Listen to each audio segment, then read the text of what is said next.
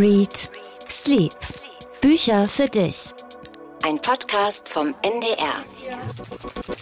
Extra Ja. dein ähm, Lieblingstee mitgebracht. Oh, Du sollst es ja schön haben. ich bin jetzt auch kein Tee-Gourmet, sondern also bei mir landen auch oft so Teebeutel in der Tasse. Aber das ist mit so, einem- so einem Tee-Ei, richtig. Dampfe ich jetzt schon mal Ja. hier auf. Mach mal Stopp. Stopp. So, Duftete schon? das wäre jetzt schon mal ein schönes Getränk, ja. damit du dich schon mal wohlfühlst. So, Daniel, in unserer letzten gemeinsamen Folge ging es ja um russische Autoren unter anderem. Ich Du hast spiel dir das noch mal, Tee getanzt, Ich genau. spiele dir noch mal den Ton vor. Hier kommt die Passage aus unserem letzten Quiz. Hör mal. Also es handelt sich um ein russisches Ehepaar. Ja. Und der Mann ist wahnsinnig, Wahnsinnig, wahnsinnig berühmter berannt. russischer Autor. Also Dostojewski zum Beispiel. zum Beispiel. Zum Beispiel. Zum Beispiel. Oder Tolstoi. Zum Beispiel. Zum Beispiel. Oder Pushkin. Zum Beispiel. Zum Beispiel. so, und einen davon habe ich jetzt hier mitgebracht, um das mit dir so ein bisschen zu zelebrieren am Anfang Ah, unserer schön. Mhm. Folge. Was meinst du, wer ist es? Es könnte Dostojewski sein. Nein. Nein. Tolstoi hatten wir schon. Ja, aber Ach so. ich wollte das ein bisschen vertiefen. Aha, also Tolstoi. wir, wir, wir, wir, wir Ja. Tolstoi. Wir vertiefen Tolstoi. Hast du mal was von ihm gelesen? Ich habe vor langer Zeit mal Auferstehung gelesen tatsächlich und Krieg und Frieden. Ah. Ja. Das hat man doch gelesen, aber schon sehr lange Das ist schon sehr lange her. Schon lange her. Und ich habe das auch gelesen. Ich habe hier mein, mein altes Buch da noch mitgebracht. Sehr tolles Buch, aber man muss Zeit mitbringen. Also es ist sehr dick und immer schwierig bei Tolstoi. Sehr viele Personen, sehr komplizierte Namen. Und so lange Ja, Namen. plus jede Menge Spitznamen. Also zum Beispiel Fürst Andrei Nikolajewitsch wird auch Andruscha genannt oder Andrei. Und Graf Nikolai Iljitsch Rostov wird auch Nikolenko Nikolas, Nikoluschka, Kolja oder Koko genannt. Also da muss man dann echt schon aufpassen, dass man den Überblick behält. aber es ist wie im Leben. Naja, Du hast doch auch einen Spitznamen. überhaupt nicht. Du hast keinen Spitznamen. aber gar nicht. Man nennt dich immer Katharina. Ja, entschuldige, oder hast du mich schon mal anders genannt? Nein, aber vielleicht so in der Familie oder Ja, so. in der Familie, aber okay, in der Familie, das sage ich hier aber nicht.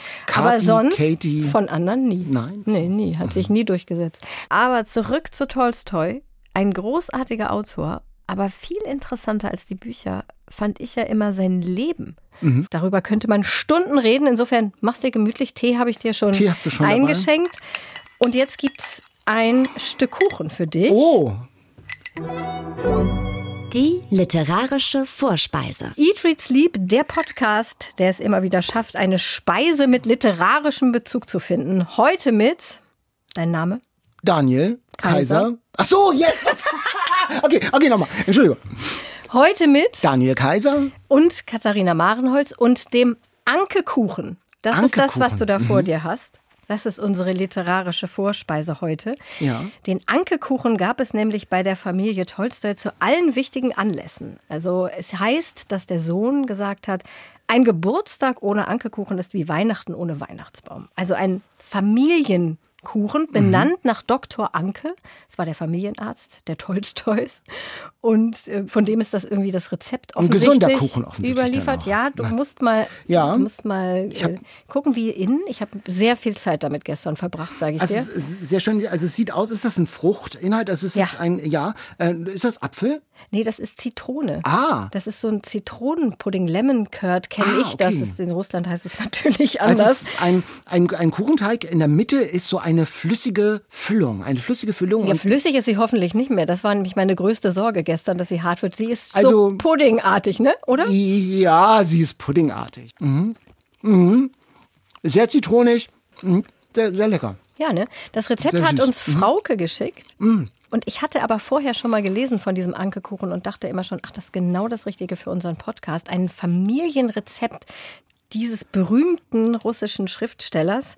Wir hatten das ja mit Theodor Storm, mit den braunen Kuchen zum Beispiel. Das Genau. ist ja auch so ein Familienkuchen. So ein Und der Plettenpudding von Thomas Mann. Auch, genau. Also die Großen haben auch große Familiengerichte offensichtlich. Die sie immer wieder servieren, genau. Und das Rezept war ziemlich kompliziert zu recherchieren. Ich war froh, dass Frauke mir eins geschickt hat. Und ich habe ziemlich lange rumgetüftelt an diesem Zitronendings da in der Mitte. Da muss man nämlich Eier überm Wasserbad und dann wurde es nicht hart und wurde es nicht hart und naja, aber ich glaube, es hat dann letztendlich, bin ganz zufrieden mit. Ja, und es hat eine gute Konsistenz, perfekt.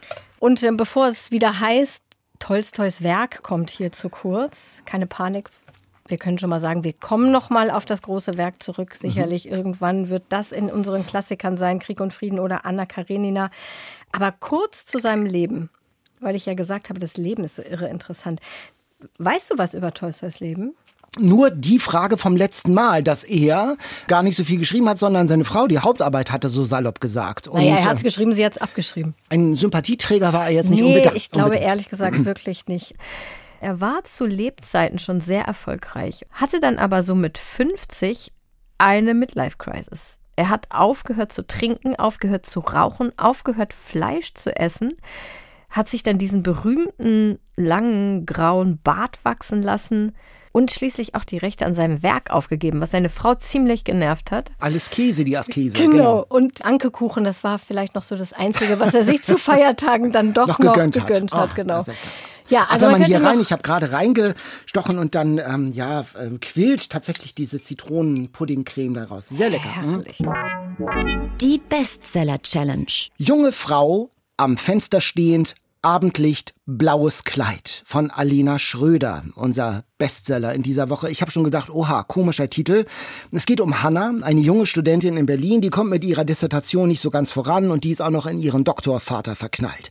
Und jede Woche besucht sie ihre sehr grantige, griesgrämige Großmutter im Seniorenheim und eines Tages findet sie bei der einen Brief aus Israel von so einer Anwaltskanzlei und da kommt raus, einem Teil der Familie gehörten wertvolle Gemälde, die sie in der Nazizeit unter Wert verkaufen mussten, weil sie Juden waren. Eine Familiengeschichte, die die Großmutter nie erzählt hat. Das kommt aus heiterem Himmel für Hannah. Und die Großmutter will davon auch nichts wissen und man fragt sich, warum eigentlich nicht. Und so beginnt Hannah auf eigene Faust zu ermitteln. Eine Jagd wird das nach den Gemälden, besonders nach einem Bild. Angeblich ein Vermehr, wertvoll, wertvoll. Junge Frau am Fenster stehend, Abendlicht, blaues Kleid. Das ist die Beschreibung dieses Bildes das mal der Familie der Urgroßmutter gehörte. Und es beginnt eine Familiengeschichte in vier Generationen und die Jagd nach diesem Bild wird zur Reise in die Familiengeschichte, also ins Ich und auch zum Selbst. So eine Coming-of-Age-Geschichte ist das, finde ich auch. Hat dich diese Suche, Katharina, gepackt? Ich habe das Buch ja schon vor ein paar Monaten gelesen und ich fand die ersten zwei Drittel richtig gut. Hat mir richtig gut gefallen, dieses historische 20er, 30er Jahre, dieses Kunstthema verknüpft mit der Familiengeschichte. Die Beziehung zwischen Hannah und der Großmutter fand ich auch gut. Und ich konnte sogar diese Klischee-Verliebtheit in den Doktorvater aushalten. Aber ich fand am Ende oder so im, wirklich so im letzten Drittel ist es so ins Oberflächliche abgeglitten. Dann kamen so viele Zufälle Sie findet sofort eine Anwältin, die sich auskennt. Sie stößt sofort auf diese spannende Familiengeschichte, inklusive dieses Dokuments, aus dem hervorgeht, dass der Schwiegervater von Hannas Urgroßmutter ein Vermehr besessen hat. Dann geben die sich als Journalistinnen aus, die Anwältin und Hanna, und spazieren in die Chefetage von dieser Süßwarenfirma äh, um die dann zu überführen, dass die irgendwie sich dieses Bildes bemächtigt Klappt haben. natürlich nicht. Es klappt immerhin nicht, aber allein schon, als ob das irgendjemand machen würde, als ob sie überhaupt bis dahin kommen würden. Und ich war dann endgültig, war ich echt genervt, als sie diese Zufallsbekanntschaft aus ihrem Techno-Club, dieses Mädchen, wie hieß die noch, Ruby, dann bei dem Jugendfreund der Oma trifft, der einzige Überlebende aus dieser ganzen Konstellation da in Berlin von damals. Und das ist dann Überraschung, seine Enkelin. Und kurz darauf auch dann Hannas beste Freundin. Also es war mir dann, ich, ich war echt sauer über den bisschen letzteren Zufall. Teil. Mir ging es ganz ähnlich aus anderen Gründen. Also ich fand schon, es war spannend, so ein bisschen Schnitzeljagd, schöne Figuren, diese ganze komplizierte mhm. Lebensgeschichte, die 20er, 30er Jahre in Berlin, wie man als Frau schafft, auch in Berlin damals durchzukommen. Und auch die Figuren der Gegenwart sind mit ganz viel Witz gezeichnet. Also dieser Professor oder dieser andere Dozent, der da so ein Emporkömmling ist und dann sich den Professor ranschmeißt. Diese Ermittlerin, Marietta Langwitz, die immer so ganz trocken was sagt und ihr eine Keksdose hinhält und fragt, Keks? Also es ist, das ist mit ganz viel, ja, gerade viel in die Gegenwart. Auch diese viel Tasche, Lustiges. die sie hat. Die, die diese, Tasche auch, die genau. Platztasche, die die sie Platztasche. immer Die Frau, die eine große Tasche hat, eine große Handtasche, um sich mehr Platz in der Öffentlichkeit zu schaffen. Also ganz viele schöne Beobachtungen, gerade in den Gegenwartspassagen mit ganz viel Selbstironie, mit ganz viel Witz. Den gab es nicht gleichermaßen in den Rückblenden, fand ich. Ich fand auch schon, dass es Unwuchten gab. Das habe ich auch schon so empfunden. Die Urgroßmutter eben noch ein vom Leben überfordertes junges Ding, ungebildet in Rostock, von nichts eine Ahnung. Und dann wird sie plötzlich erfolgreiche Kulturjournalistin in Berlin. Oder Hanna, die ja promoviert und äh, als Germanistin angeblich nicht weiß, was Provenienzforschung ist, also Ja, Herkunftsforschung. ja, genau. Also da das dachte ich auch so, schon. die war so naiv. Ach, ein altes Gemälde? Ja. Wo soll ich denn damit jetzt hin? Ach, ich Ja, gehe genau. mal zur Anwältin. Also das knackte mm. und knirschte schon so ein bisschen. Ich fand ganz berührend, als der Urgroßvater, dieser jüdische Galerist, Ja. eine Liste von allen Dingen machen muss vor der Deportation. Ein Tisch, ein Stuhl. Mm. Und die Gedanken dazu, das war wirklich sehr ergreifend. Und dann, auf den letzten Ja. Seiten, lässt sie alle fallen. Absolut. Alle Figuren, die vorher aufwendig aufgebaut Super sind. nervig. Liebevoll gezeichnet, mit ihren Stärken, mit ihren Schwächen, mit ihren Macken. Hunderte Seiten haben wir mit diesen Figuren ja, verbracht. und dachten, jetzt finden wir den Vermeer. Ja, Ne? Genau. Selbst, aber selbst wenn wir den nicht gefunden, aber auch die Figuren, dann ist plötzlich, ach nee, doch nicht. Mit ein paar Sätzen Ja. werden alle abgehakt wie in so einem Filmabspann. Das hat mich so erinnert an dieses Meme von dem Pferd, dessen Kopf noch ganz kunstvoll gezeichnet ist. Und je weiter die Zeit vor- voranschreitet, hat der Zeichner immer weniger Zeit und da sind die Hinterbeine und der Schweif sind nur noch so strichmännchenmäßig Mhm. Ja, unterwegs. sowas. Wir wollen ja das Ende nicht verraten, aber Nein. das Ende ist auch richtig ärgerlich, weil da Wirklich ist, ich finde, ja. das ist wirklich, das ist wirklich so verpufft. ja. Alles ist verpufft. Ja. Klar, man dachte schon, sie finden den wahrscheinlich nicht, aber dass das dann so endet. mm. Das ist wirklich, also vom Rhythmus her wirklich sagen, starkes Buch, schwacher Schluss, wirklich schwacher Schluss. Bis dahin habe ich es gern gelesen und deshalb würde ich es auch ähm, trotzdem, weil das Buch viele starke Momente hat, weil es sehr unterhaltsam ist, weil es, wie du sagst, auch eintauchen lässt und starke Figuren hat, aber w- der Schluss hat wirklich viel kaputt gemacht. Und ich frage mich, warum? Also ich glaube, sich dann da einen guten, richtig guten Schluss zu überlegen, wäre schon auch nochmal ziemlich aufwendig gewesen. Mich hat das richtig dann geärgert, weil ich so die ganze Zeit so ein Fan von dem Ja, Buch war, ne? mir ging und das ganz genauso, dann so genau. enttäuscht war. Und ich glaube, ich habe ja kein Problem mit seichten Büchern. Wenn die so durchgehend ein bisschen oberflächlich sind, kann ich das gut lesen. Das macht mir nichts aus. Aber Bücher, die sehr, sehr gut anfangen und über weite Strecken sehr gut sind und dann so das Auf den letzten dann 50 so Seiten den Leser so ein- allein lassen. Mit Erosion ist es noch nicht mal zutreffend beschrieben, sondern das ist ja wirklich ein kompletter Steinbruch. Abfall gewesen. Ja, ein Abfall des Niveaus. Aber die Seiten davor, also sagen wir die ersten 210 Seiten, fand ich schon wirklich stark. Ja. Und das ist dennoch lohnenswert, das zu lesen. Alena Schröder, junge Frau, am Fenster stehend, Abendlicht, blaues Kleid, DTV, 268 Seiten, 22 Euro und 200 Seiten davon. Okay. Hast du noch genug Tee? Ich habe, ich hätte gern noch Ich ein würde bisschen dir sonst Tee. auch noch Ja, genau. welchen gut. geben. Ich würde nämlich jetzt, kippst du einfach nur Wasser dazu oder Ach machst du einen neuen Tee? Na, aber du hast doch noch so viel Tee. Da Ja, ist du so viel meinst. Tee noch drin. Ja, ja, ja, ja. Dann Viele denken ja, das ist immer abgesprochen. Ich musste wirklich vor Start der Aufnahme dieses Podcasts den Raum verlassen, weil bis zum Schluss der Ankekuchen eine Überraschung sein ja, sollte. wurde erst mit Beginn der Aufnahme enthüllt. Genau. Und wir haben uns auch vorher nicht über den Bestseller ausgetauscht. Und da komme ich zu einem Thema, Buddy Read. Mhm. Das ist mir immer wieder begegnet bei Instagram. Und ich habe mich gefragt, ob unsere Bestseller-Challenge eigentlich ein Buddy-Read ist, also ein mit einem Freund zusammen was lesen und sich darüber austauschen.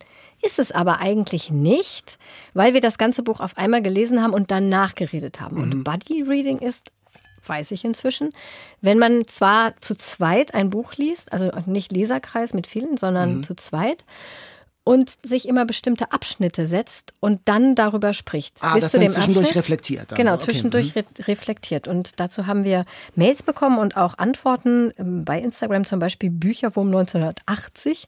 Liest mit einer Freundin aktuell Herz auf Eis, was sehr lustig ist, denn darauf kommen wir heute nochmal zu sprechen.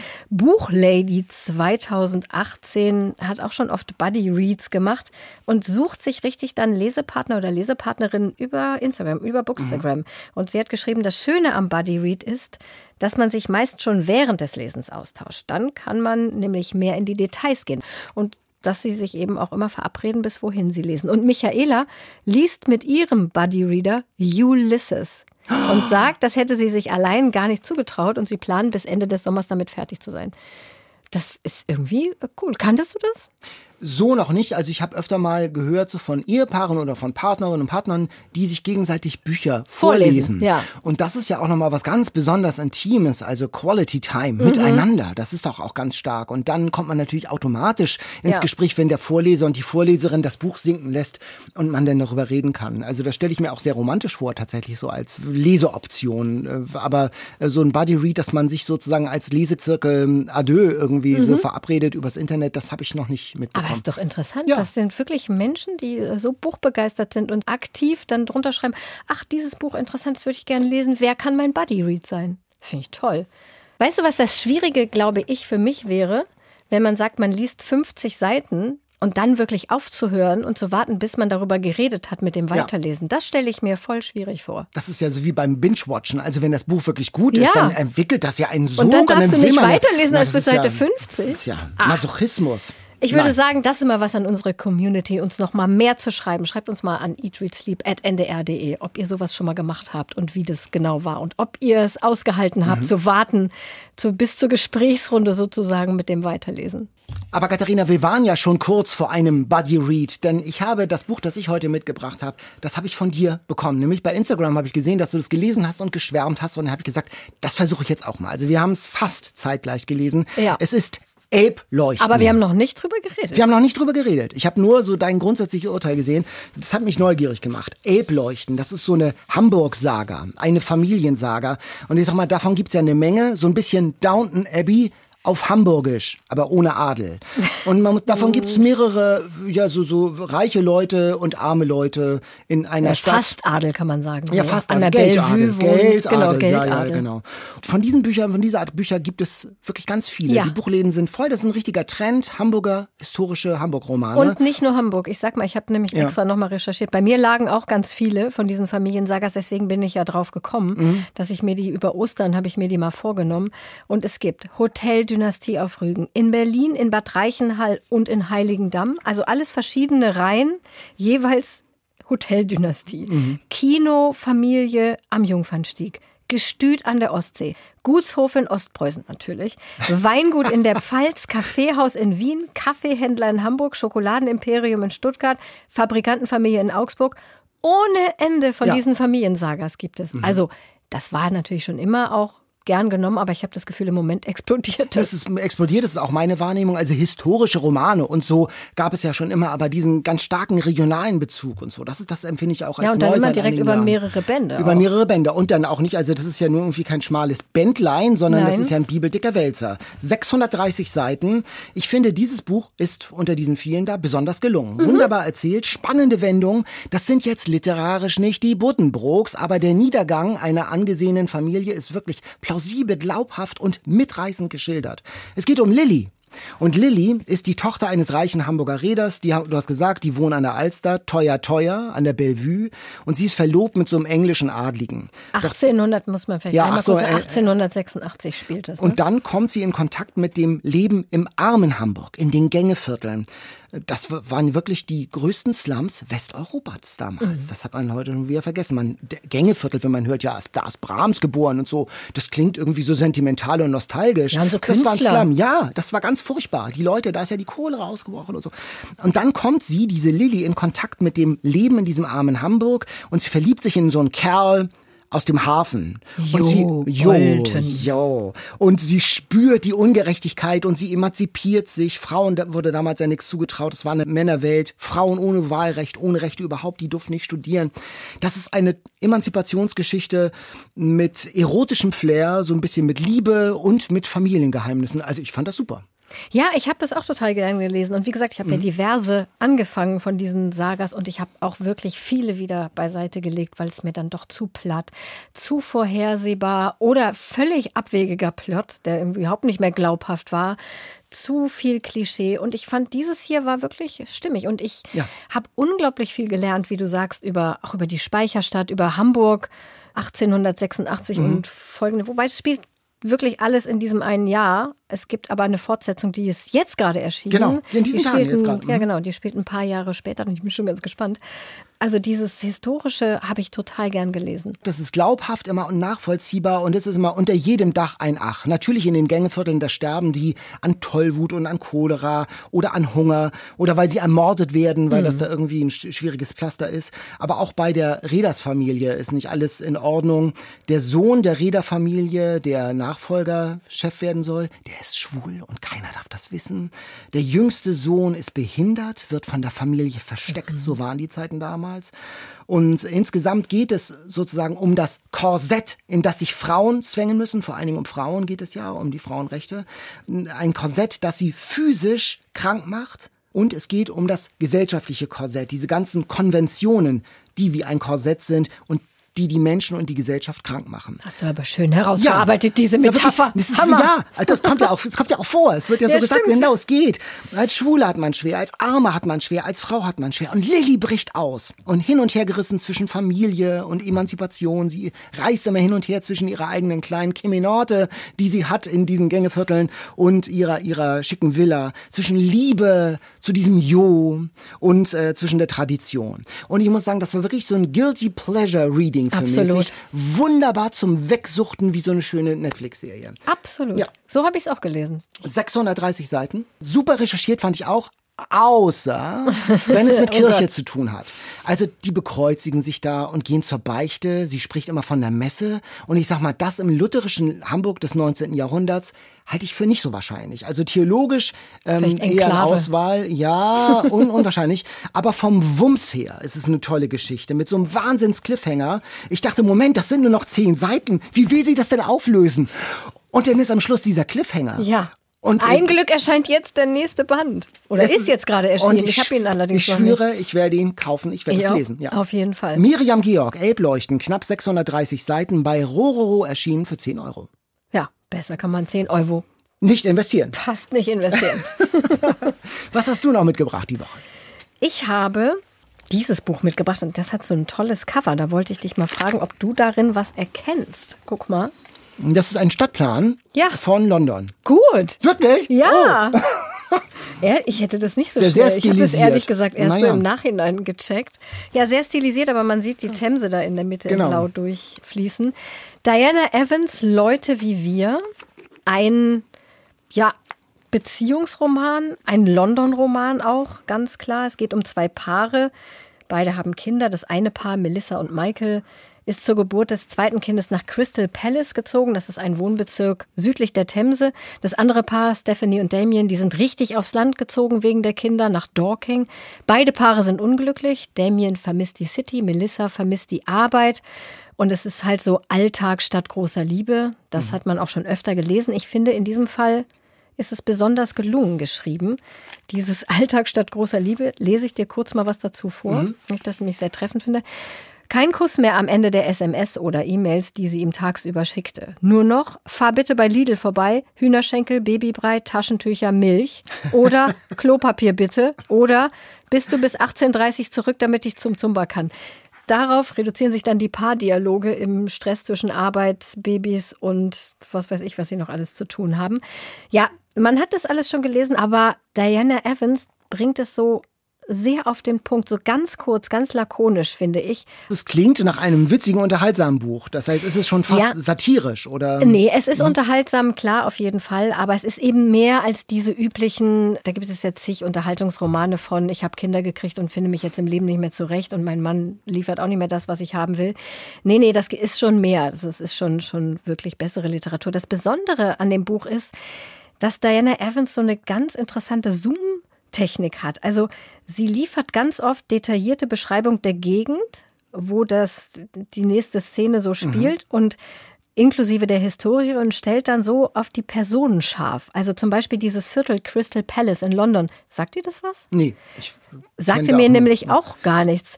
Crystal Palace, das war ja dieser riesige Glaspalast, der zur ersten Weltausstellung in London 1851 war das, in den Hyde Park gebaut wurde. Also ein riesiges, irres Glasding. Und nach der Ausstellung wurde der abgebaut und im Süden von London wieder aufgebaut, bevor er dann irgendwann abgebrannt ist.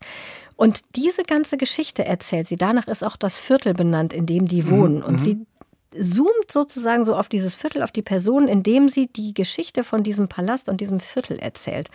Und das ist an ganz vielen Stellen. Und erst fand ich das unglaublich irritierend, weil ich dachte so, oh, was soll denn jetzt dieses Gelaber über dieses Viertel? Ich will wissen, wie es mit den Personen weitergeht.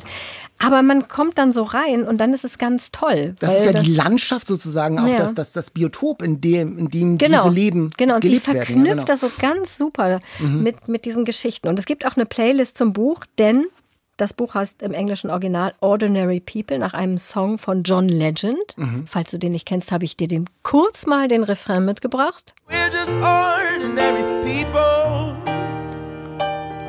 We don't know which way to go. Cause we're ordinary people. Maybe we should take it slow. Take it slow. Oh.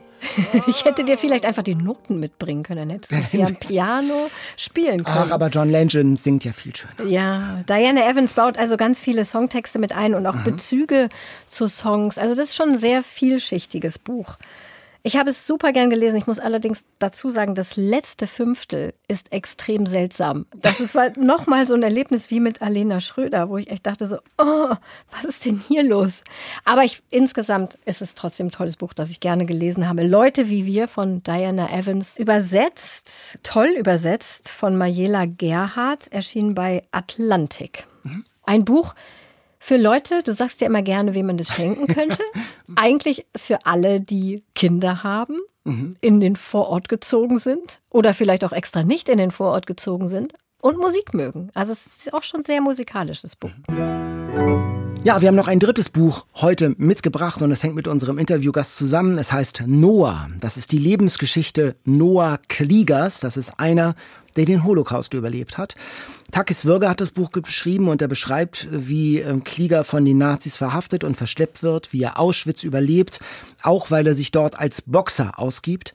Er schreibt vom Leben und vom Überleben im Todeslager und erzählt, wie der Klieger auf der Exodus in Palästina landet, kurz vor der Staatsgründung Israels.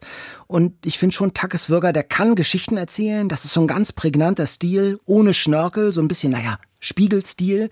Mm, der ist ja Spiegeljournalist. Mhm. Zum Beispiel, als Auschwitz noch eine Kaserne war, hatte es dort Ratten gegeben. Nun waren die Ratten gegessen. Punkt. Da muss man nicht viel mehr dazu erzählen. Man hat ein Bild, wie es dort aussah. Man ahnt die Dimensionen des Grauens. Man bekommt anhand dieser sehr prägnanten, klaren Sätze doch irgendwie ein panoramahaftes Bild des Ganzen. Ja, sehr eindringlich, ja. finde ich, durch diese kurzen Sätze gerade. Mhm. Wie hat dir das Buch gefallen? Mir hat das gut gefallen. Also mich hat das total beeindruckt. Also, mhm. Und das hängt natürlich auch lange nach, wenn man das gelesen hat. Und ich habe sofort gedacht, Schullektüre. Das mhm. müssen eigentlich Stimmt, alle ja. Jugendlichen ab einem bestimmten Alter, so spätestens in der Oberstufe, müssen das alle Jugendlichen gelesen haben, finde ich. Mhm. Das ist, ein äh, Buch hat mehrere Teile. Es, wie gesagt, wird zuerst die Verhaftung geschildert, dann die Haft in Auschwitz und dann die Aliyah, also sozusagen die, das Auf, der Aufstieg, so heißt das ja, in das gelobte Land, also in das Palästina, das dann zum Staat Israel wird. Und dann gibt es noch ein Nachwort ähm, mit ganz drei vielen Nachworte. drei, Worte sozusagen. Es gibt mehrere Nachworte und vor dem Nachwort gibt es noch sozusagen eine historische Einordnung. Äh, da werden nochmal alle Begriffe erklärt und so. Also es hat wirklich auch einen didaktischen Impact sozusagen dieses Buch und das finde ich irgendwie auch sehr stark. Ich habe mal in den Rezensionen so ein bisschen geguckt, da wird ihm Kitsch vorgeworfen, ähm, wegen dieser kurzen, prägnanten Sätze, die dann montiert werden mit Naturbeschreibung und so. Also Leute, natürlich ist das umfassender und von der Tonalität, sag ich mal, einleuchtender Claude Lanzmanns neunstündige Shoah Verfilmung sich sozusagen anzugucken, diese Zeitzeugenberichte. Aber auch diese Erzählungen sind doch wichtig, sozusagen einen anderen Ton zu finden, einen kürzeren Ton, einen auch einen unterhaltsameren Ton, also in, in Anführungszeichen gesprochen. Ähm, wir brauchen doch auch Schindlers Liste. Wir brauchen doch auch sowas wie Holocaust, diese Serie aus den 80er Jahren. Und man braucht doch auch einen anderen Ton als den hohen Ton des Feuilletons. Ja, äh, und man um so braucht gerade so einen Ton, finde ich auch. Ja. Gerade für Nachkommende, für jüngere Leute Leute, deren Bereitschaft vielleicht auch nicht mehr so groß ist, da so wahnsinnig tief einzutauchen. Und wenn man denen, denn das sind wirklich wenige Seiten, auf denen diese Geschichte so eindrucksvoll erzählt wird. Genau. Und es ist äh, auch durch diesen Stil leicht zu lesen und das ist eben wichtig, finde ich. Ich glaube auch, ja, dass das gerade dieses Buch jungen Leuten vermitteln kann, was das heißt, Holocaust und was das bedeutet hat, als Jude oder als Jüdin damals in Deutschland zu leben und zu überleben. Und das finde ich irgendwie, ich finde es ein, ich finde es ein gutes Buch, ich finde es ein starkes Buch. Es ist, vielleicht ist es nicht für einen Deutschlandfunkredakteur für, für den Nachttisch gedacht oder für einen FAZ-Feuilleton-Redakteur. Die sind möglicherweise nicht Zielgruppe. Aber für, für Menschen, für junge Leute vor allem. Für uns? Die, für okay. uns. Nein, aber für junge Leute, die noch, noch keine große Berührung haben mit diesem ja, Thema. Genau, ja, das, das ist ein, ein ganz starker Einstieg. Heute zu Gast bei Eat, Read, Sleep. Takis Würger ist heute unser Gast, Spiegeljournalist und Autor. Der Club war sein erster Roman über die geheime Welt hinter den Kulissen von Cambridge Boxen und Sex und Verbrechen. Tolles Buch mit nur einer einzigen Schwäche, viel zu kurz. Und dann kam Stella, der Roman über das Leben einer Jüdin, die sich gezwungen sah, in der Nazizeit andere Juden zu verraten. Eine wahre Geschichte. Vorbild war eine Frau, die auch Stella hieß. Und da wurde lange diskutiert, ob man das als deutscher, nicht jüdischer Autor darf, sich so eine Geschichte aneignen und ob man die so als Unterhaltungsroman, sag ich mal, erzählen darf. Und jetzt kommt das neue Buch. Es ist da, Takis Würger, Noah von einem, der überlebte. Hallo Takis. Hallo.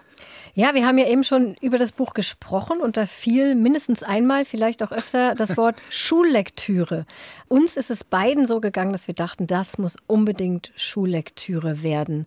Das ist es schon teilweise, glücklicherweise. Ich bin mir nicht ganz sicher, ob man das dann schon Schullektüre nennen darf, aber es wird auf jeden Fall in Schulen gelesen. Das Buch, das ist ja kein Roman, das ist auch kein Porträt, was ist das eigentlich? Und wie, hattest du Schülerinnen und Schüler vor Augen und ähm, im Kopf, als du es geschrieben hast? Nee, ich hatte vor allen Dingen Noah Klieger vor Augen und ich glaube, das beantwortet auch am ehesten die Frage, was das ist. Das sind die aufgeschriebenen Lebenserinnerungen eines Menschen. Noah Klieger und ich haben uns zum ersten Mal getroffen im Jahr 2017 im Winter bei einem Vortrag Noah Kliegers, passenderweise vor einem Gymnasium in Günzburg in Schwaben. Bei diesem Vortrag hat Noah von seinen Erlebnissen in Auschwitz berichtet, wie er sich freiwillig für die Boxstaffel von Auschwitz gemeldet hat, die damals zur Belustigung der SS geboxt hat. Und Noah war eigentlich noch ein Jugendlicher und konnte auch nicht boxen, aber er hat gedacht, wenn die Nazis Boxer suchen, wird das nicht schlecht sein.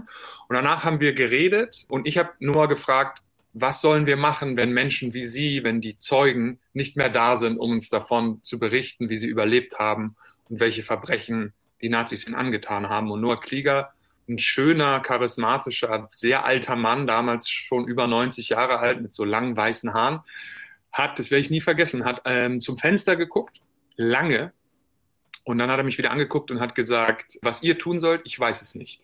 Dann habe ich gesagt, jemand müsste ein Buch schreiben, und dann hat er gesagt, ja, dann schreib es. Und so sind wir zusammengekommen. Das ging dann sehr schnell, weil es Noah gesundheitlich nicht gut ging. Also zwei Monate später hatte ich ein Sabbatical und beim Spiegel und war in Tel Aviv. Dann saß ich bei Noah und habe mir zweieinhalb Monate lang die Erinnerung an sein Leben angehört und habe dann dieses Buch in seinem Sinne geschrieben. Also wir haben das gemeinsam geplant und ich habe das aufgeschrieben und Noah hat das gelesen und hat das redigiert und abgesegnet. Es geht ja um Erinnerung und Historiker, sag ich mal, die verziehen schon mal schmerzhaft das Gesicht, wenn es um Zeitzeugenberichte geht, weil man nie weiß, wie zuverlässig die sind. Im Nachwort, da schreibst du auch bei Noah, ergeben sich da Fragen, was wirklich passiert ist und was nur in seinen Erinnerungen passiert ist. Das ist ja manchmal trügerisch, das, das Gedächtnis, wie lange er in Auschwitz war zum Beispiel. Wie seid ihr da miteinander umgegangen?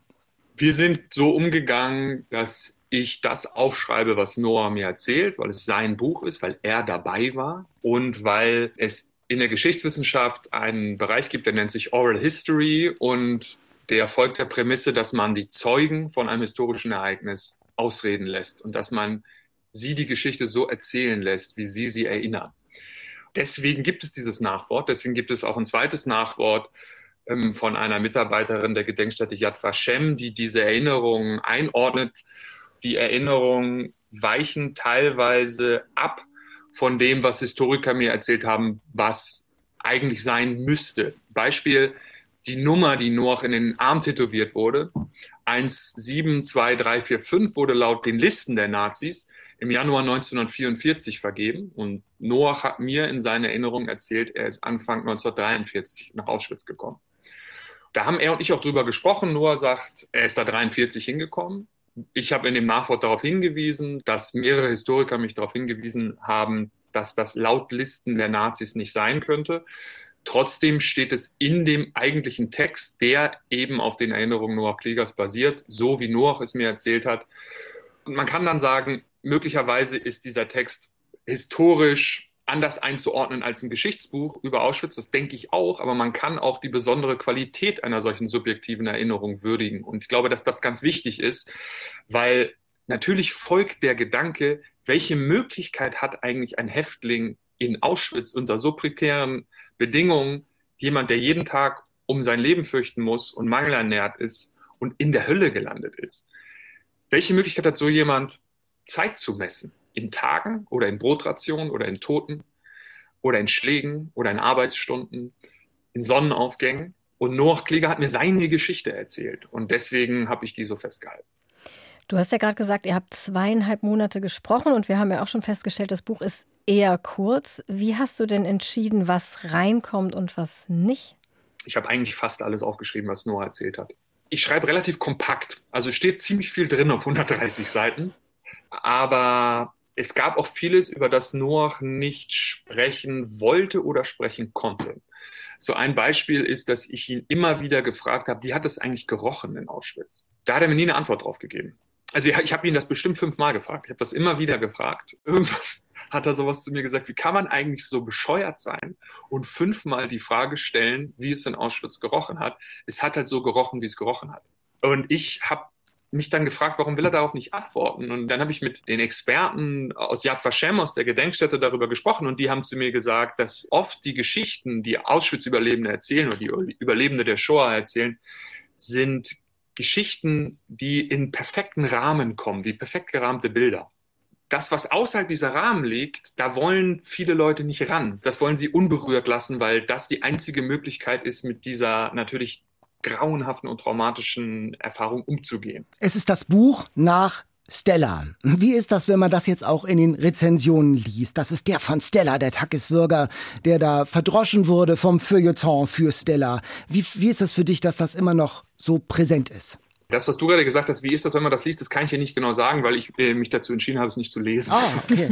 Sehr weise. Ähm, also ich kriege das natürlich dann mit, äh, vor allen Dingen durch E-Mails von, von Leserinnen und Lesern, die mir sagen, ich habe X, ich habe Y gelesen und da kann man sich so ein bisschen zusammenreimen, was geschrieben wurde.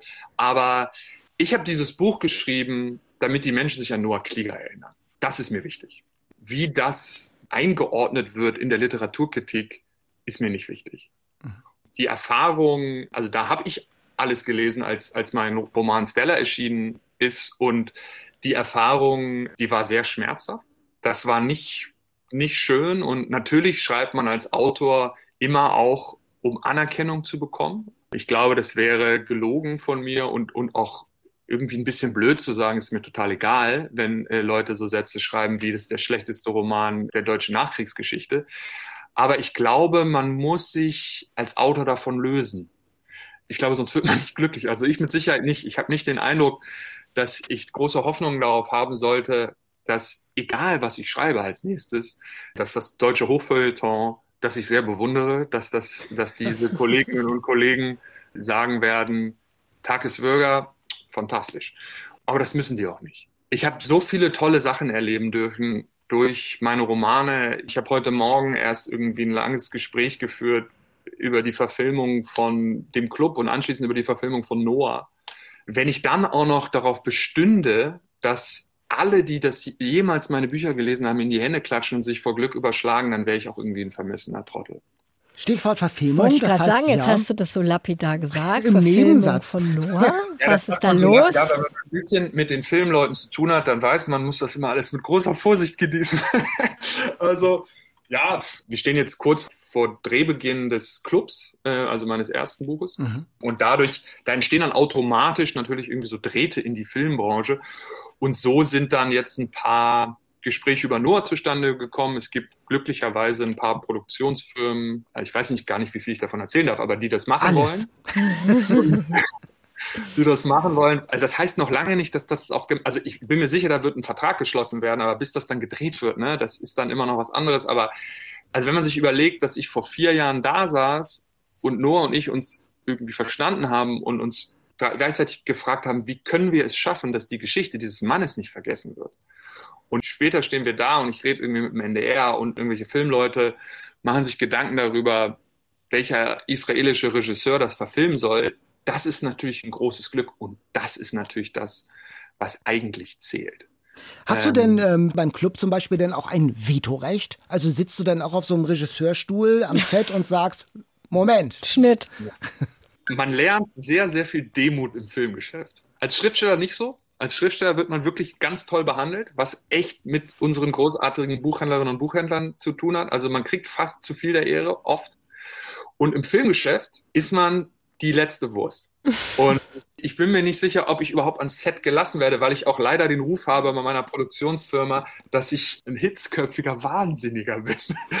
Aber beim Club schreibe ich zusammen mit einer Co-Autorin das Drehbuch. Also ich habe da relativ viel mitzureden. Ah, okay. Äh, aber sowas wie was immer alle denken, also dass irgendwie ich die Schauspieler aussuchen dürfte oder irgendwas entscheiden dürfte, ist natürlich völliger Quatsch. Ich darf da gar nichts entscheiden. Aber sag mal, hitzköpfiger, wahnsinniger, du machst ja jetzt so einen ganz friedlichen, freundlichen Eindruck eigentlich. Wie kommt das? Ja, ist das so Jekyll und Hyde mäßig oder wie? Ja, das ist eine Fassade, die ich mir für Interviews zugelegt habe.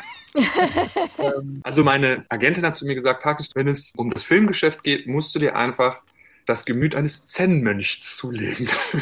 Und da arbeite ich dran. Mhm. Vielen Dank. Vielen Dank. Vielen Dank für die Einladung. Ja, ne? Alles klar. Ja, gerne. Sehr gern. Danke, Tschüss. dass du Zeit hattest. Bis dann. Tschüss. Ciao. Ciao.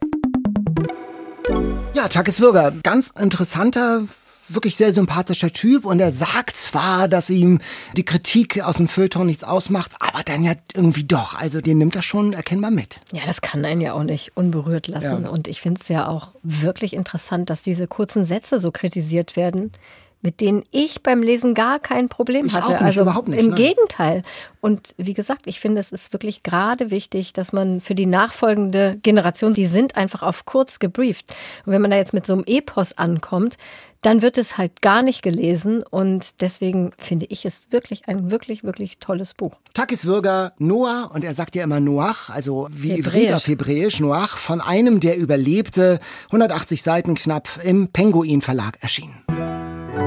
Die All-Time Favorites. Ich habe heute bei den All-Time Favorites ein Buch mitgebracht, das zu Noah oder zu Noach passt. Es ist Exodus von Leon Uris. Auch das ein Wälzer. Man liest es in einem Rutsch. Du kennst es auch, das Buch? Da haben wir ja tatsächlich vorher drüber gesprochen. Da Guck mal, und dann habe ich mal geguckt, mal, was ich gefunden oh, habe. Oh, das ist immer eine besondere, schöne alte Ausgabe. Schöne alte Toll. Ausgabe. Richtig dick auch, ne? Genau. Wie viele Seiten hat das? Hat das ich weiß 800 irgendwas Seiten? Ja, bei mir 840, 800, fast 850 Seiten. Ich habe so ein ganz einfaches Taschenbuch für 10,99 Euro. Daniel sagt jetzt hier immer die Preise. Nein, aber das ist, das ist, wirklich, also man bekommt wirklich... So günstig sind gute Geschichten. Weltliteratur für eine Handvoll Euro sozusagen oder in diesem Fall zwei Handvoll Euro. Und wo man sich heutzutage gar kein Essen im Restaurant eh mehr kaufen kann, dann kann man noch noch mehr Weltliteratur konsumieren. Das Buch Exodus, um darauf zurückzukommen, erzählt die Geschichte der Staatsgründung Israels. Also man knüpft an Takis Würger an. Das endet ja sozusagen damit, dass Noach auf der Exodus landet in Palästina, in dem späteren Staat Israel. Erweitert und vertieft dieses Buch die Erfahrung. Also wie nach dem Krieg, nach dem Zweiten Weltkrieg Überlebende des Holocaust auf Schiffen in das britisch besetzte Palästina wollen, wie sie von den Briten abgefangen werden, interniert werden in Lager. Lager. Man hatte das, also man hat das nicht automatisch auf dem Zettel mehr. Man denkt nee. ja eigentlich, das geht so fließend über, aber sozusagen der Kampf, das tödliche, auch tödliche Ringen um die Einwanderung äh, nach Palästina in den späteren Staat Israel, das hat man, glaube ich, nicht mehr so auf dem Zettel, oder? Nee, und du hast es ja jetzt gerade so nochmal kurz gesagt. Tatsächlich ist ja die, die zweite Hälfte des Noah-Buches handelt ja davon, wie sie auf der Exodus ja. nach Israel fahren. Und deswegen habe ich nämlich auch nochmal in, in das Leon Uris Buch reingeguckt genau. und nochmal die ersten 150 Seiten gestern Abend noch gelesen. Und mich an ganz vieles gar nicht mehr erinnert die dramatische Geschichte der ersten Tage und Wochen, das ist schon besonders gewesen. Und es wird eben nicht nur diese Geschichte erzählt, der Einwanderung und der Staatsgründung, sondern auch eben die Vorgeschichte. Es geht um zwei junge Leute, Karen aus Köln und Dov aus Warschau, zwei junge Leute, die sich dann finden, kennenlernen, verlieben in diesen Lagern auf Zypern. Junge Leute, deren Familien ermordet wurden. Und ich muss sagen, ich habe schon viele Bücher gelesen über den Holocaust und man hat Guido Knopp geguckt, alles das, man weiß ja, aber wenn man das in dieser Dichte nochmal sieht die, den Kontext des Holocaust und wie es dann im nach dem Zweiten Weltkrieg weiterging, das zieht einem dann schon nochmal den Boden unter den Füßen weg. Das ist schon eine ganz starke Lektüre gewesen, die mich echt nochmal äh, wahnsinnig beeindruckt hat und äh, ja auch überwältigt hat, muss ich hm, sagen. Weil es auch so gut das verbindet. Ne? In diesen ja. Rückblicken wird nochmal der Holocaust erzählt und dann aber die Gegenwart da 1946 tolles Buch. Also ich mhm. werde es, glaube ich, jetzt auch noch mal zu Ende lesen, mhm. dann die nach den 150 Seiten, die ich gestern nur geschafft spannend, ja. habe. Er vermischt ja äh, historische Persönlichkeiten, die es wirklich gegeben hat, mit fiktiven Personen, denen er so Biografien verdichtet hat. Also die Hauptfigur Ari Ben Kanaan, sozusagen einen der Organisatoren der Rückkehr der, der Juden äh, ins, ins gelobte Land zum Beispiel. Oder wie sich zwei Brüder, ganz toll erzählt, zu Fuß aufmachen, schon vor 1900, aus irgendeinem so russischen Dorf, äh, weil sie satt haben, immer diesen Pogromen zum Opfer zu fallen. Die sagen einfach, wir gehen ins gelobte Land, wir gehen nach Israel zu Fuß. Und dann gehen sie jahrelang über die Türkei, über die Berge und landen dann irgendwann. Und da ist aber kein gelobtes Land, sondern sie müssen sich erst eines schaffen. Es waren so die ersten Siedler, die so um die mhm. Jahrhundertwende kamen. Äh, man muss sagen, das ist ein parteiisches Buch. Ist auch die sehr Geschichte, amerikanisch. Und auch das. Und die Geschichte aus der Sicht der Araber wäre eine andere. Das ist ja sonnenklar. Ja. Mir ist nochmal dieser Kontext klar geworden, der Zusammenhang von Holocaust und Staatsgründung. Also das, dem kann man sich nicht entziehen, wenn man dieses Buch gelesen hat. Und ich möchte eigentlich, möchte ich fast sagen, niemandem über den Nahostkonflikt diskutieren, der nicht vorher diese Geschichte oder diese Geschichten, die da drin stecken, zur Kenntnis genommen hat. Das gehört dazu. Es ist eine ganz starke Lektüre, die man wirklich jedem ans Herz legen kann. Ich will gar nicht von Pflichtlektüre reden, weil das so ein Holzhammerwort ist. Aber ich würde schon sagen, dieses Buch, Leon Uris, Exodus, das ist eine Herzenslektüre. Das würde ich schon sagen. Es ist ein ganz starkes Buch mit ganz viel Empathie. Und das hat uns auch Angela geschrieben, die uns dieses Buch empfohlen hat. Sie schreibt Exodus, mein Buch, welches mich in der Jugend begleitet hat und dann an meine Tochter weitergegeben wurde. Ähm, die Geschichte der Juden hat mich nachhaltig beeinflusst und mir eine Empathie für alle Menschen, die auf der Flucht sind, ausgelöst. Und genau so ging es mir auch, diese Empathie. Also man lernt natürlich ganz viel etwas über die Situation, äh, um das Leben und Überleben im und nach dem Holocaust. Aber es geht natürlich grundsätzlich auch um Menschen, die auf der Flucht sind, die heimatlos sind und auf der Suche sind nach einer neuen, sicheren Heimat. Das ist ja auch ein ganz berühmter Film. Ganz toller Film, ganz, ganz stark. Leon Uris, Exodus. Ich habe eine Ausgabe, wie gesagt, von Heine für 11 Euro, nicht mal, gelesen aus dem amerikanischen Fall H.E. Gerlach. Fast 850 Seiten, starke Lektüre. Schwere Themen heute. Holocaust, Zweiter Weltkrieg, Leben, Überleben. Äh, Katharina, was Flucht. hast du mitgebracht? Ja, ich habe was ganz anderes. Es wird jetzt ein Themenbruch. Mhm. Herz auf Eis heißt das von Isabelle Autissier. Mhm. Ein Tipp von Ulrike und auch ein Buch, was ich schon gelesen hatte und mich auch schon da sehr beeindruckt hatte, als ich es gelesen habe. Es geht um Louise und Ludovic, das ist eine französische Autorin. Mhm. Die machen ein Sabbatjahr, einen Segelturn um die Welt und ankern dann eines Tages vor Kap Horn und fahren mit ihrem Beiboot zu einer unbewohnten Insel im Südpolarmeer. Die steht eigentlich unter Naturschutz, man darf da eigentlich gar nicht hin und die beiden reizt so dieses Verbotene, jetzt machen wir das extra und wer will das schon kontrollieren. Polarmeer ist ja so deins dann, ist ja dein Thema. Polarmeer ist so, habe ich genau. lange nicht eingebracht, mein Thema, ja. Ganz Absolut. versteckt und subtil, sehr mhm. schön. Mhm. Und dann kommt ein Sturm auf, als sie auf dieser verlassenen Insel da sind. Und sie müssen in einer alten Walfangstation übernachten. Da ist wirklich kein Mensch außer ihnen. Und am nächsten Morgen ist ihre Yacht weg. Die ist gekentert im Sturm. Das heißt, sie sind jetzt da verloren, wie Robinson Crusoe, auf dieser verlassenen Insel im Südpolarmeer und sind zuerst einigermaßen optimistisch, halten jetzt hier mal ein bisschen aus und dann findet uns schon jemand. Aber so ist es nicht. Es kommt niemand und die müssen halt wirklich kämpfen gegen Kälte, Einsamkeit, Dunkelheit, Hunger. Sie müssen versuchen zu überleben und das ist gar nicht so einfach da. Ähm, die schlachten dann irgendwann Pinguine und Robben. Was? Ja. Pinguine? So, Pinguine. Und da habe ich zum Beispiel gelernt, dass Pinguinfleisch ganz schrecklich ist. Also davon kann man sich praktisch nicht ernähren, weil es ganz schrecklich schmeckt und man braucht unglaublich viel Pinguine, um überhaupt was da rauszuholen. Echt richtig eklig. Auch Ratten essen sie. Ja. Ja, also wirklich krass. Dann versuchen sie so ein altes Walfangschiff wieder flott zu machen, um damit dann dazu in See zu stechen und da wegzukommen. Und das Spannende daran ist, fand ich, wie schmal dieser Grad zwischen Normalität und einer totalen Extremsituation ist. Also die waren auf Weltreise, ist ja jetzt nicht gerade eine normale Situation, aber doch machen ja schon viele wollen dann einfach mal von ihrem Schiff so eine Insel erkunden mhm. und dann plötzlich finden sie sich in so, einer, in so einem Horrorfilm wieder, wo sie einfach Niemand kann sie retten und sie können ja auch keine Hilfe holen. Aber da lässt man doch auch nicht das Satellitentelefon an Bord. Die waren ja irgendwie auch ein bisschen anfängermäßig. Ja, da aber das oder? trotzdem. Kennst du nicht auch so Situationen, wo du im Nachhinein denkst, so, uh, wenn jetzt das und das nicht gewesen wäre, hätte das echt übel enden können? Gibt es eigentlich immer mal, finde ich, im Leben. Mhm. Ja, aber wenn ich auf Weltreise bin, mache ich mir vielleicht noch zweieinhalb Gedanken mehr vorher. Ja, haben mal. sie ja auch gemacht. Aber ja. nun, das war, sollte ja nur mal so eine kleinen Abstecher ja, okay. zu dieser Insel werden. Und dann haben sie nicht damit gerechnet, dass dieser Sturm aufkommt. Also also auf jeden Fall. Mhm. Und was dann auch mit der Partnerschaft passiert, wenn es ums nackte Überleben geht, das ah. kann man sich vielleicht auch vorstellen, dass das dann nicht immer so super harmonisch Also die abläuft. Essensrationen, die Pinguinrationen sind dann schwer ja. umstritten, ja. Und die Vorstellung beider, was jetzt der Ausweg mhm. aus dieser mhm. Situation ist. Was wagt man? Erkundet man den Rest der Insel oder bleibt man in dieser einigermaßen in Sicherheit in dieser verlassenen Walfangstation und wartet noch weiter ab? Solche Sachen. Also es ist ein Thriller und ein Psychodrama in eins. Und Ulrike, die uns das auch geschickt hat, hat geschrieben, sie ist auch so eine Art Aussteigerin. Also sie hat viele solche Reiseabenteuer auch gemacht mit ihrem Mann. Ah. Und sie meinte, die waren zwar nicht zu vergleichen mit diesem hier, aber ihre Motivation war irgendwie dieselbe. Also ihr Mann und sie sind vor vielen Jahren, schreibt sie, nach Algerien gefahren. Ganz allein mit einem Allrad inklusive Dachzelt sind sie durch die Sahara gefahren. Also ich würde mal sagen, trotz Satelliten oder was weiß ich was für ein Telefon kann das auch schnell mal mhm, brenzlig mhm, werden. Ihnen ist nie was passiert, aber sie liest halt deswegen gerne Bücher, die sich mit so Abenteurern befassen. Und sie mag auch sehr gerne Isabelle Autissier, die Autorin, und hat uns noch ein zweites Buch von ihr ans Herz gelegt. Clara, vergessen heißt das. Das habe ich auch zum Teil gelesen. Mir hat es nicht so gut gefallen wie dieses, aber es ist auch gut geschrieben. Ganz anderes Thema spielt interessanterweise am nördlichen Polarkreis. Und da geht es um eine Familienspurensuche in der ehemaligen Sowjetunion. Mhm. Was würdest du sagen? Welches würdest du eher lesen?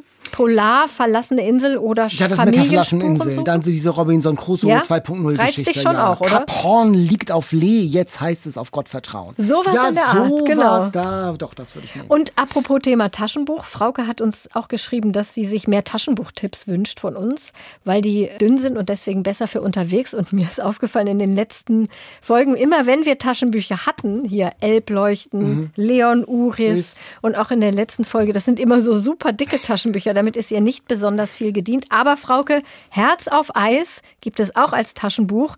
Und es ist ganz dünn, nur 240 Seiten. Also das könnte dein nächstes Unterwegsbuch werden.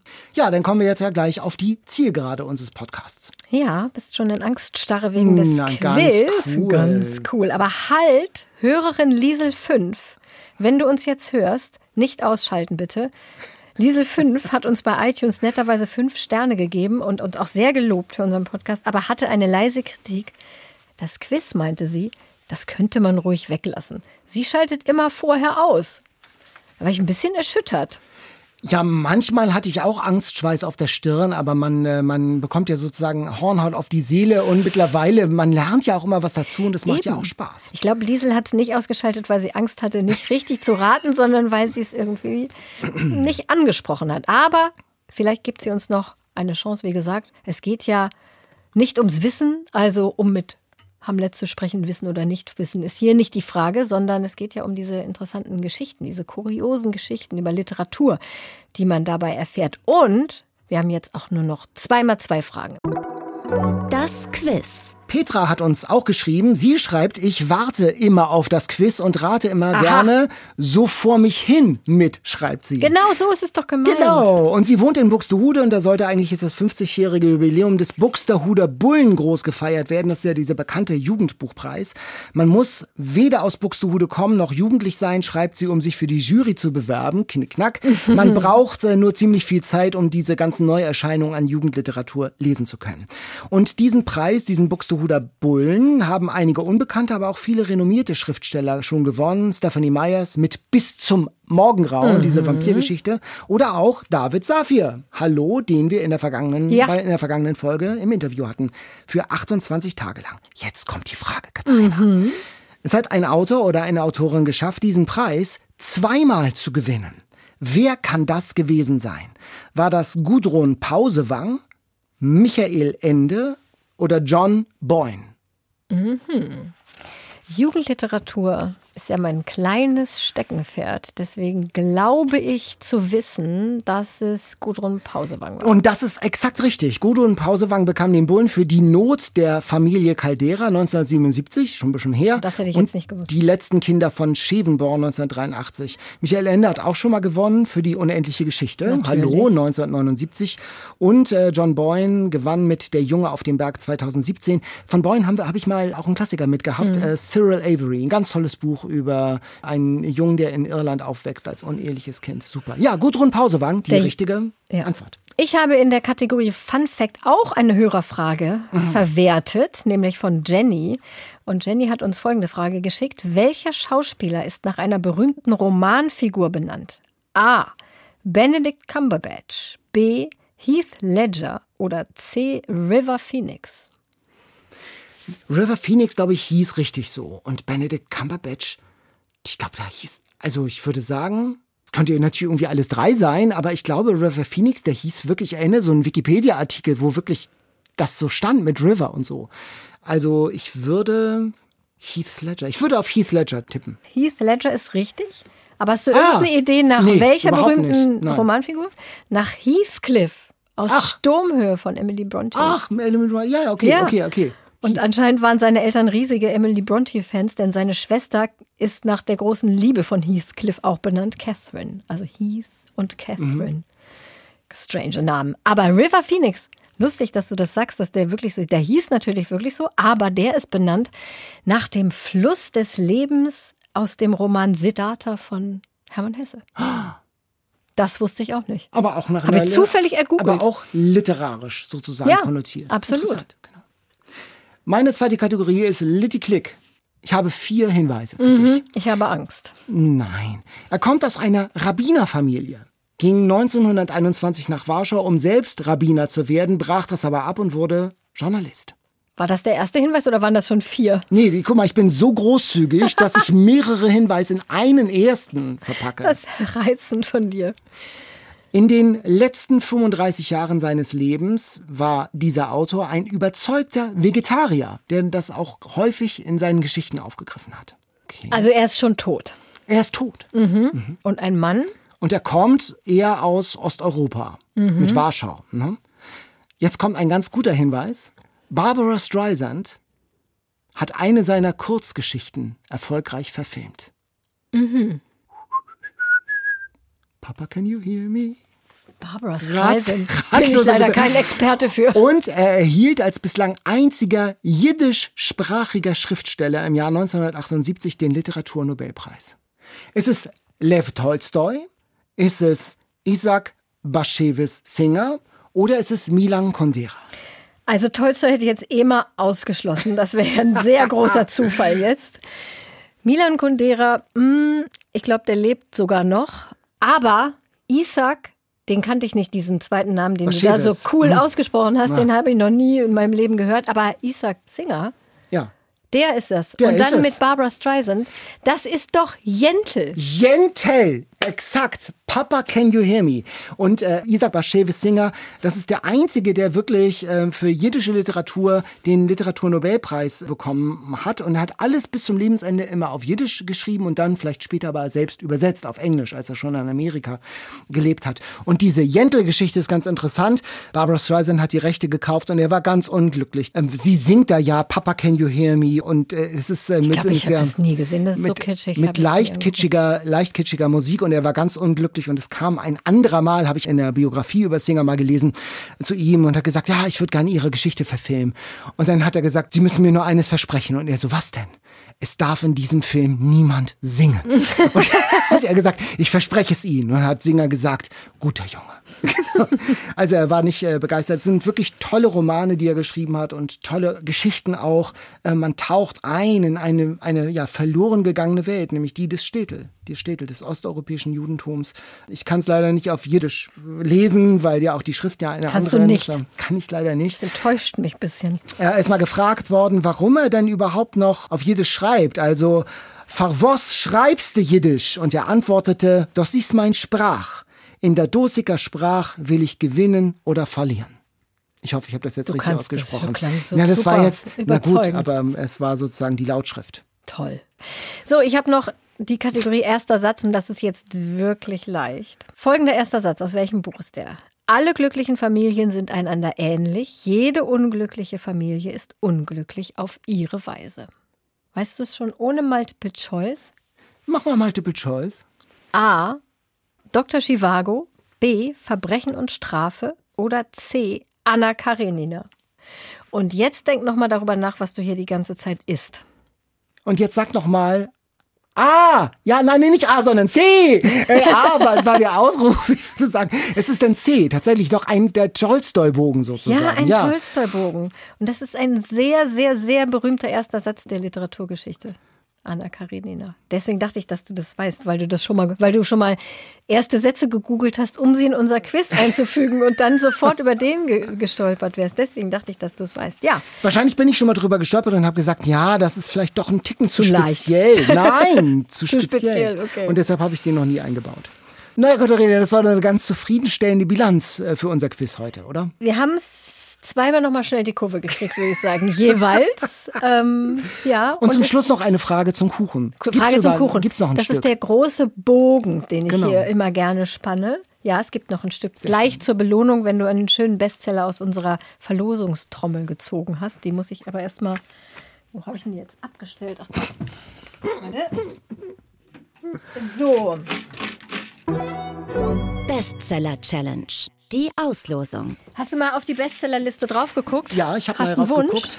Ich würde tatsächlich gern, nach dieser Diskussion, würde ich mich gerne mal auseinandersetzen mit dem Amanda Gorman Gedicht, mit der Übersetzung. Nachdem schon so viele sich ereifert und haben, würde ich jetzt auch mal gerne einen Blick drauf werfen. Ist die deutsche Übersetzung wirklich so schlecht, wie gesagt wird? Das Aber das ist, wäre ja eine sehr, sehr kurze Lektüre. Das ist, wäre nicht das Schlimmste. Und es steht ja auf 1, glaube ich, in der Spiegel-Bestsellerliste Juli C. Mhm.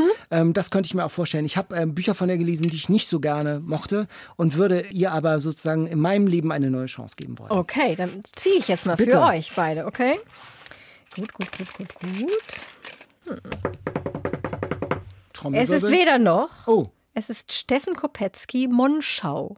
Davon habe ich gehört und da ja. habe ich gedacht, ach, das würde ich mir gern auch kaufen. Es geht um einen Pockenausbruch in Monschau in den 50er Jahren oder so. Und das hat er in einem Rausch geschrieben, in wenigen Wochen oder in zwei Monaten. Da dachte ich, das klingt, das klingt interessant. Er hat das jetzt gerade geschrieben, auch während der Corona-Pandemie. Also ein Schnellschuss. Ist ein bisschen der, passend, so ja, ja, ja, ja, ja, ja. Und äh, das klang so interessant in der Rezession, dass ich dachte, ach, äh, das würde ich mir gerne zulegen. Schön, dass du es gezogen hast. Ja, habe ich was Gutes Gutes für euch gezogen. Hätte auch schlimmer kommen können, sage ich mal. okay, dann war es das für heute mit Eat, Read, Sleep. Ja, und wenn ihr eine Idee habt, wie das ablaufen könnte oder wenn ihr schon praktiziert, dieses Buddy Read, das gemeinsame dieses neue, Lesen, dieses neue englische, verrückte Ding. Wo es wieder nur ein englisches Wort gibt, da kriegen wir wieder Haue in der ja, E-Mail, ja, weiß ich jetzt schon. Aber es tut mir leid, das, das haben wir ja nicht erfunden, das Wort.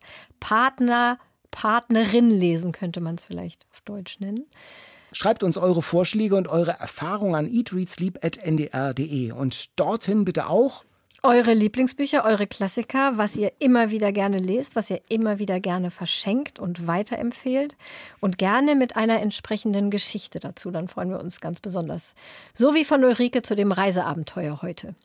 Ja, und diesen Podcast gibt es in der ARD Audiothek, der Audio-App der ARD, einfach kostenlos in App Stores herunterladen. Und damit bis zum nächsten Mal. Tschüss. Tschüss. Eat, Read, Sleep. Bücher für dich. Ein Podcast vom NDR.